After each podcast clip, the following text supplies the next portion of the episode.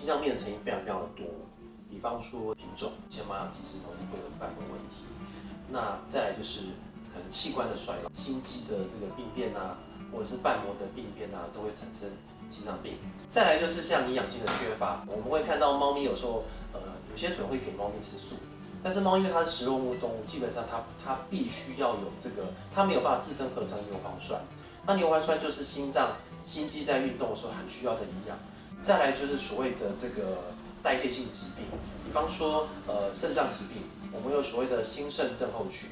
这个肾脏病会影响到心脏，也会造成心肌的病变。再来像糖尿病也会产生一些病变。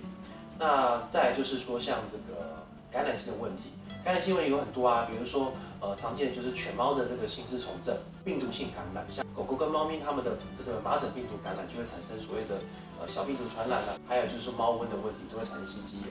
那再来就是说，可能会有一些细菌性的这个心内膜炎，也会产生这个心脏病。还有就是内分泌疾病，在猫的话比较常见，十岁以上的猫啊，我们有时候会看到它会因为甲状腺机能亢进症，会产生继发性的这个心脏病。那最后就是肿瘤，心脏外面有一层叫心包囊，心包囊里面有一些呃，比如说呃血管肉瘤啦。或者是基底细胞瘤啦，或者心脏旁边都有可能会产生这类的心脏的压迫，会产生继发性心脏病，大致就是这些。